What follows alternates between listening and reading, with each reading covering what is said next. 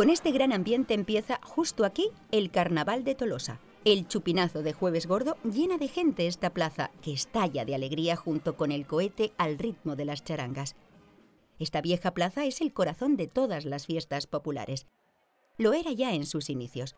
Construida a mediados del siglo XVII, aprovechando cinco solares que quedaron totalmente destruidos en el incendio que arrasó Tolosa en 1503, era el lugar donde se celebraba el mercado a diario.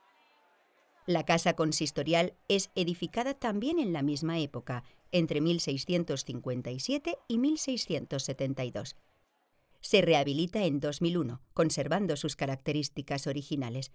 Y es en esta remodelación cuando se unen a través de un pequeño puente el ayuntamiento y el palacio contiguo, el Palacio Aburuza.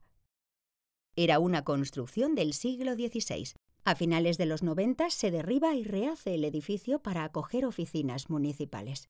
Para ello se recoloca de nuevo la parte inferior de la fachada original del palacio, visible desde la Plaza Santa María, situada justo detrás del edificio.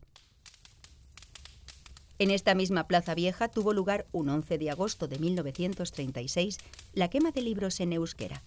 Los franquistas, que acababan de tomar Tolosa, saquearon las bibliotecas municipales y las escuelas, apilaron los libros en la plaza y los quemaron.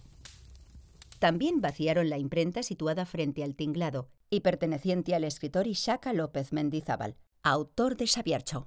Y es que al ser prohibido durante la guerra, fue uno de los únicos libros de texto que usaban en las icastolas en la clandestinidad durante la década de los 50 todo un icono del renacimiento vasco, movimiento cultural a quien se rinde homenaje a pocos metros de aquí.